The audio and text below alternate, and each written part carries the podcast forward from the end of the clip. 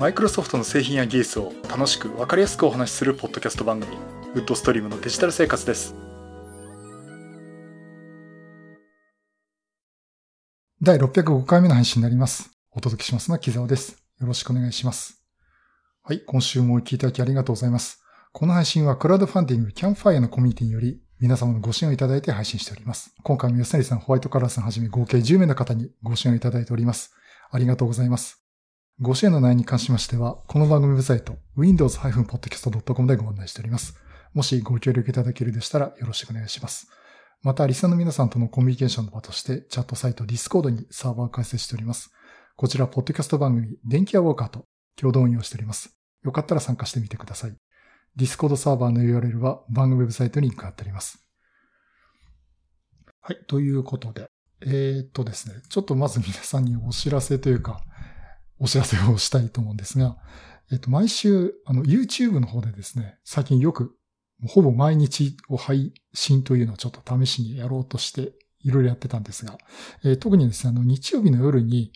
えー、ライブっていうことでね、まあ、ポッドキャストで話してるの同じ内容なんですが、まあ、それに加えてカメラの話とか、あの、マイクロソフト以外の話も含めてですね、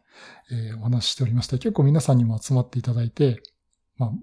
YouTube のコメントいただいたりしてね、やっております。あの、いただいたコメントは画面にも同時に表示するようになってるんで、こう、ある程度こうリアルタイム、双方向のね、コミュニケーションが取れてるんじゃないかなということで、非常に私も毎週楽しみにしてるんですが、すいません。ちょっとこのライブをですね、えー、一旦お休みさせていただきます。えー、ちょっと理由がですね、あの、家族からですね、うるせえって、まあまあ、簡単に言っちゃうとそういうことなんですね。うん、あの、普段私そんなね、声ハキハキ喋る方じゃないんですよ。結構割とね、ボソボソ喋る方なところで、えっ、ー、と、なぜかでも、こう、ポッドキャストで喋るとか、あとはまあ、勉強会のね、セッションでお話しするときっていうのは割とこう、声を張ってっていうかね、うん、それでもまだ足りないかなって思うとこあるんですけども、えー、お話をしてるんで、えー、結構比較的ね、今までででっかい声で喋るんですよね。で、家、家中かわかんないけどなんか聞こえるし、しかもわけのわからんことを言ってると。多分趣味の話だろうけどというところで、まあちょっといろいろあってですね、まあ、うるせえって話になって、えっ、ー、と、まずちょっとライブの方は、一旦あの、お休みをさせてもらいます。で、ちょっとあの、時期的なところも見てですね、再開するのは、やるかどうかっていうのはまた考えますけども。すいません、あの、せっかくね、もう毎週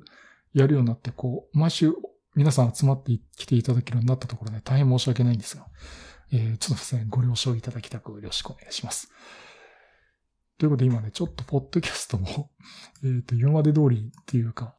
トーンを落として喋りますけど、それ編集でカバーするか、もしくは今晩配信のあの、電気屋ウォーカーのポッドキャストの音質の話を聞いて勉強し直すかと考えております。と、そんなとこでですね、あの、実は、今週も配信、ポッドキャストもできるかなあ、実はそのライブがうるさいっていうのと同時に、ポッドキャストも同じ風に喋るんで、うるせえって言われてまして、えこれをでもやめるわけにいかねえなっていうところで非常に困ってるところなんですけども、えというところでね、まあ言い訳はともかくネタがあんまり詰め切れてなかったっていうところありまして。と、まずですね、えっと、バイオ、えバイオ SX12 とバイオ SX14 っていう話を、え先日させていただきました。まあ、新型バイオがモデルチェンジしたよという話で、これはすごくいいですねっていう話をしてたんですが。まあ、実機が見たらね、お話したいと思いますっていうところで、あの、先日ですね、ちょっと新宿の方まで出る用事がありまして、まあ、新宿じゃないんですけど、帰りに新宿にも寄ってですね、まあ、いろいろこうカメラ屋とかを見て回ってっていうところで、もちろんヨドバシカメラに行ってきまして、で、ヨドバシカメラはさすが、新宿のヨドバシカメラさすがすごいですね。もう充実っぷりがすごくて。で、まあ、カメラばっかり見てたんですけど、いやいや、ちょっとパソコンを見て帰るかというところで見たらなんと置いてあったんですよ、バイオが。だからバイオ SX14 が全色、えー、揃ってまして、あの、ブラウンとピンクとシルバーとブラックと、あとの勝ち色ね。あの、濃い藍色の勝ち色で金色のアクセントがついてるバイオなんですが、あれがですね、なんと置いてありまして、触ってきました。え、まずね、勝ち色バイオ。あれはね、こう、今までにないっていうか、昔のバイオでこう、いろんな機種が出過ぎてた頃のバイオをちょっと興奮させるようなところあるんだけども、あの時のね、なんか、勢いがあるようなバイオっていう感じがしました。だから、かっこいいんですよ。あの、金色が入ってるところ趣味が分かれるところだって私も言ったんですけども、そんなにね、思ったようにこう、成金っぽい金色じゃないって感じで、あの、濃い藍色に対して引き立たせるような、えー、金色っていうところが入ってまして。で、まあ、ヘアライン加工でですね、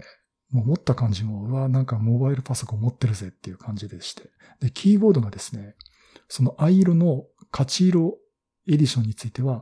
えー、番組でもお話ししました、えー、隠し刻印ですね、えー、黒いキーボードの上に黒の印刷で刻印が書いてあるんで、印刷したり、印刷っていうかも貼り付けてあるわけですよ。貼り付けてるっていうかあれ、ちゃんとしたあの、その安っぽいシールじゃなくて、ちゃんとあの、印刷っていうかね、あの、きちんとキーボードとして文字が入ってるんですけども、パッと見ね、確かに刻印されてないように見えるんだけど、見てみるとちゃんと刻印されてて、だからね、あの、全く見えないわけじゃないんですね。パッと見て、文字書いてるなってとこ、その文字パッと読めますんで。ただ、あの、遠目でチラッと見ると、刻印されてないように見えるっていう、多分絶妙なバランスをとってると思うんですけども、えー、そんなところでね、刻印いらないよっていうか、そういうデザインがいいよって方ですね、あの、隠し刻印のモデルを選んでもいいかなと私は思いました。でもちろん、勝ち色バイオはすごくかっこいいですし、あの、とにかく、人気が目立つんですね。いや、まだ、私が意識するからってのもあると思いますけども、人気が目立つという形で。で、それとですね、他の色のあの、私、ピンクの、あの、ローズゴールド、あ、ローズなんとかって色ですね。まあ、いわゆるピンク色のバイオなんですけども、あれも見たらですね、いわゆる確かにピンク色であるんだけども、ある程度こう落ち着きがあるっていうかね、まあ、上品なピンク色。つまり変な派手じゃピンク色じゃないんですけど、ある意味こう上、上品な。でもお、おっさんが使うにはちょっと合わないと思いますけどね。えー、というところもありまして、あの、これすごく色の配置になってるし、で、あとね、まあ、ピンク色は、ななんとかローズっていうやつは、すごく、あの、落ち着きのあるピンク色で。あとね、ブラウンですね。あの茶色のバイオが、意外といいんじゃないこれっていう感じがしました。あの、落ち着いてる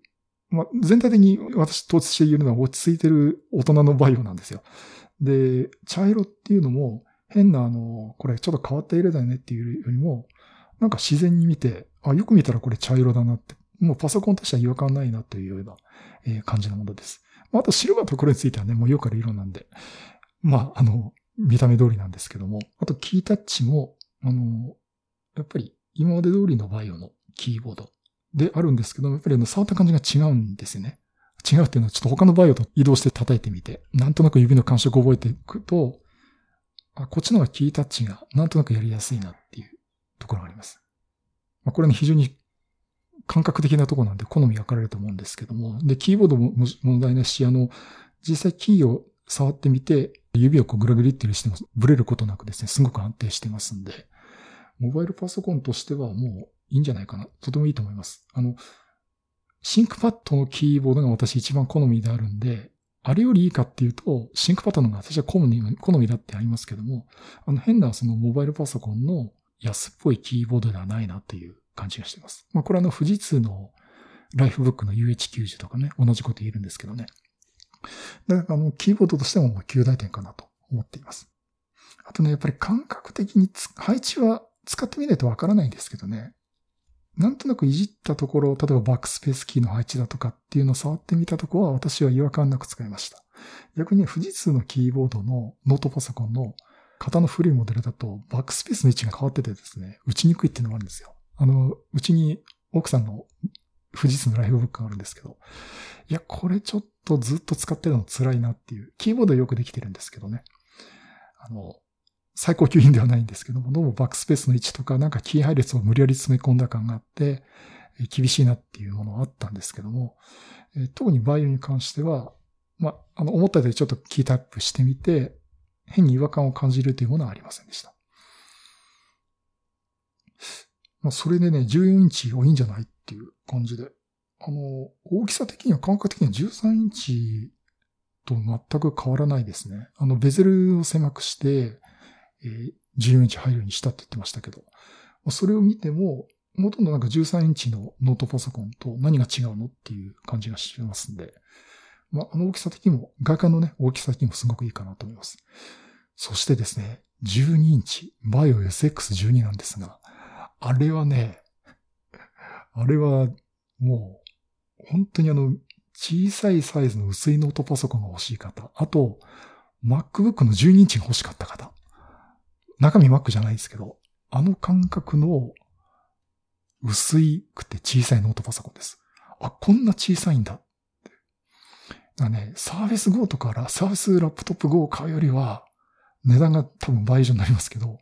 こっちの方がいいかなって私は思いましたね。まあ一瞬タブレットみたいな感じなんですよね、それこそね。で、あの、持ち上げて、まず閉じた状態で持ち上げてみて、本当もう板みたいな状態ですし、広げても、キーボードはもちろん一回り小さいんですけども、全然違和感なく使えますし、うん、画面をね、あの、12インチとなると、さすがにあの、老眼がきつい方はですね、14インチでも辛いと言われてるからですので、あの、もう正直そこは辛いと思いますんで、私も12インチ買って使えって言うと、いや、すいません、ちょっと勘弁してくださいっていうところあるんですが、あの、ちょっとスペース取らない状態のノートパソコンって、もうあんま見ないんですよね。だって13インチとかになるとかは結構出てる。例えば13インチ、15インチってのは、13インチ、14インチ、15インチってよく出てるんですけども、12インチだと、レッツノートかバイオか、他にあるかもしれませんけど、あの薄さとコンパクトさをすごく体感っていうか実感できるのはバイオ SX12 かなと思ってます。お金は、費用はともかく小さくて軽くてちゃんとしたノートパソコン欲しいんだって方はですね、バイオ SX12 すごくいいと思います。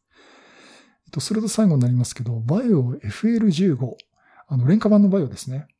えっと、7万円台で買えるっていう話させてもらいました。で、あの後の、ツイッターだったかで、あの、コメント、リスナーさんからね、コメントいただいたんですが、あの、私に言ったのは3年保証なんですね。あの保証のグレードを下げるとですね、なんと6万9000とかの台にまで行ってしまうっていうところなんですが、まあ、あれもそのちゃんとしたプロセッサー、まあ、Ryzen 3を積んでて、メモリー8ギガ、ストレージ256ギガっていう、まあまあ、普通に使うには十分な性能なものがあるんですけども、さてじゃあ、この低価格差でどんな感じだろうと思って見てみたんですが、あのね、昔の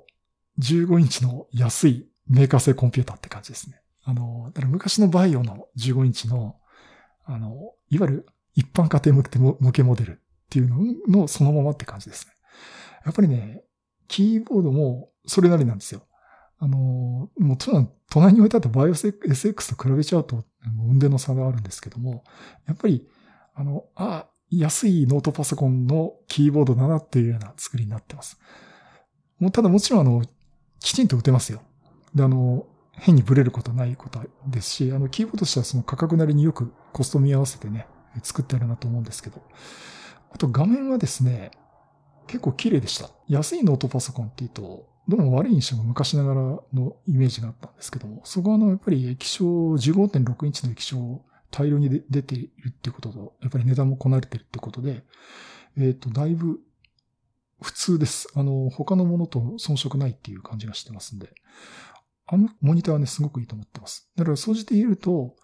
あの、全体そのボディ、カバーも含めて、安いバイオなんです。昔の安いバイオ、本当プラスチックで作ってありますっていう安いバイオなんだけども、スペック的にね、ライゼン乗っけて、メモリ8ギガ、ストレージ256ギガで、えー、画面も15.61の、まあまあまともな綺麗な液晶ってことになると、うん、まあ一般家庭でうちもパソコン1台置いとこうかっていうような感じのところでは、あの値段ならすごくいいかなと思ってます。だからこう常用しないんだけど、サブ機のサブ機で置いとくまあ、その割には15.6インチ大きいって話もあるかもしれませんが、置いとくんであれば、あの値段で買えるならありかなと私は思ってます。だから例えば私なんかの配信用でね、モニターに使ったりとか、サブ、本当にサブ機として使うんであれば、あれが1台こう、机のこう端っこに置いてあってもいいかなと思っています。だから、そじで言うと、あの、SX14、SX12、特にね、SX12 は期待以上の出来で、で、FL15 は、まあ思った通りだなというような感じですんで。まああの、そういった意味であの、新型バイオシリーズ、あの、すごくいいんじゃないかと思います。まあ唯一難点が値段が高いってことですね。まあそんなところありますんで、あの、新宿のヨドバシカメラ行けるんであれば、ヨドバシカメラ本館のですね、1階のパソコンコーナーにあのバイオの一角がありますんで、えー、ぜひね、見ていただければなと思っております。あとは、じゃあ Windows ネタを話しておきますかね。あの、Windows 11で、えー、っと、先日、まあもう10日ぐらい前で話ですけどね、え解消された問題なんですが、えリリースされたばかりの Windows 11で、えっ、と、ライゼンプロセッサー、AMD のライゼンを使っていた時にパフォーマンスが低下するっていう話があったっていうのは、まあ、ニュースになってるんですけども、それがあの、10月21日のね、リリースされましたビルド22000.282に、こちらでね、解消されているという話が出ています。L3 キャッシュに関わる問題だということで、まあ、プロセッサ内部との使い方の問題だっていうところでね、パフォーマンスに影響を与えますというものだったらしいです。えー、ただ、あの、ライゼン使ってる人に言わせるとですね、そんな、ライゼン早いんで、そんな違いがあるなんて体感でわかんねえよっていうふうに言われてましたんで、まあ、あんまりね、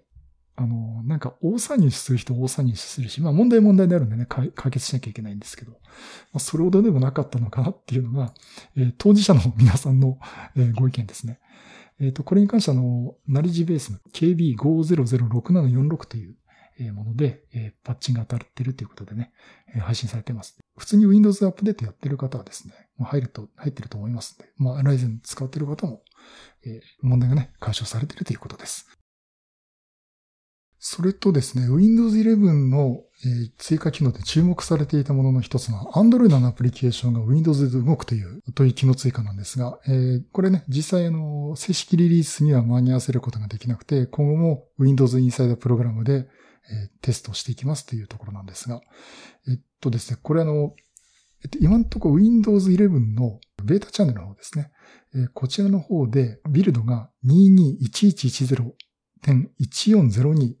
えー、あの、これの6.0と書いてるかな。まあ、これのあ以上のバージョンで、Android のアプリがストアからダウンロードし使えるようになっているという話があるんですが、もう一つ問題があって、えー、これアメリカだけです。えー、ということで、日本はまだまだ先だと思います。またこれまずアメリカで始まった段階で、また次の国があって、多分日本もそこに入らないでしょうから、ちょっとだからだいぶ後になるかなと思うんですが、え、もしくは意外と早寝て早く転化するかもしれませんけども、え、ということでですね、かなり限定した範囲で、え、テスト版として、え、Android アプリの配布、これ Amazon の App Store を経由するんですが、こちらでですね、テストが始まったと言われています。まあ、ここで出てくる Android アプリっていうのは非常に限定されたもので、えっ、と、はじめは、え、厳選された50の Android アプリっていうふうに出ていますけど、まあ、この中には Kindle とかも入ってますんで、うん、まあ、Kindle あるなら別に Web 版でもいいんじゃないっていうところもあるんでね、まあ、テストとかで使用される、例えば開発のテストとかで使用される方もいるでしょうし、まあ、あの、いずれでしてもやっぱり期待はされていますんでね。まあ、あの、日本でそのうち展開されるようになるといいかなと思っております。で、私も今ちょっと思ったんですけどね、実際そのマウスオペレーションする OS で、タッチベースの Android のアプリっていうのをどれだけ使うのかなっていうところも非常にあの、思ってるとこありましたね。うん、でも出たら喜んで使うかなっていうのはちょっと疑問だと思います。多分ね、2、3個お試しはすると思うし、あ、動いた動いたっつってレポートはすると思いますけども、まあ、そのぐらいで終わってしまうというような気がしてます。だから、でも私の中ではこの Android アプリ動くっていうのは、開発者向けとか、あとは、このタブレットというというようなタッチインターフェースを備えた Windows マシン、例えば、まあ、Surface Pro 8とかですね。まあそういったものでもなんかこう、活用する幅が広がっていくかなっていう、まあそういう音だといいなんか需要があるのかなと、そういうふうに思っております。でね、あ例えばそのスマートフォンのアプリが動かないと困るってケースってどのぐらいあったのかなと思うんですけどね、あの、インスタグラムが、あの例えば iPhone とか持ってると iPhone とかっていうですね、モバイル端末からしかアップロードできなかったんですね、写真をね。だから私あの、割ともう写真をよく撮るんで、もうインスタグラムに上げるネタはたくさんあるんですよ。だったらこれはパソコンからできるといいなというふうに思ってたんですが、そう言ってる間にですね、今度インスタグラムの方が、あの、普通のデスクトップパソコンのブラウザからもファイルが、が、あの、写真がですね、アップできるようになりました。まあ、そういうことでね、別にあの、アンドロイド版待つ必要ないなっていうところがありまして、えっ、ー、と、最近はあの、ブラウザから、最近じゃない、今日あたりからですね、あの、インスタグラムの、えー、方に自分の撮った写真をね、結構今上げています。まあ、もし興味のある方はね、えっ、ー、と、www.instagram.com スラッシュ t キザ tkizawa というところで私の写真いろいろ貼り付けてますんで、まあよかったら見てみてください。はい、第605回目は BioSX シリーズを実際見てきましたという話と、まあ Windows 11のお話をさせていただきました。ということで、ちょっと今回どうでしょうね。かなりね、声絞り気味で撮ってるんですけど、えっ、ー、と、こっから先はこんな感じで進むのかなと思ってますし、あと YouTube ライブの配信もね、まあ家族に迷惑かけないようにやんなきゃいけないかなと。それでもやるのかって言われたら怒られちゃうんで、もう最悪あの止めるしかないんですけどね。まあ、せっかく軌道に乗ってきたかなっていうところあるんですけど、まあそこはあの、人に迷惑かけてまで自分の趣味やるっていうのはおかしい話ですね。そこはね、考えたいなと思っています。はい、そういうことでまたいろんなネタ集めてお話したいと思います。またよろしくお願いします。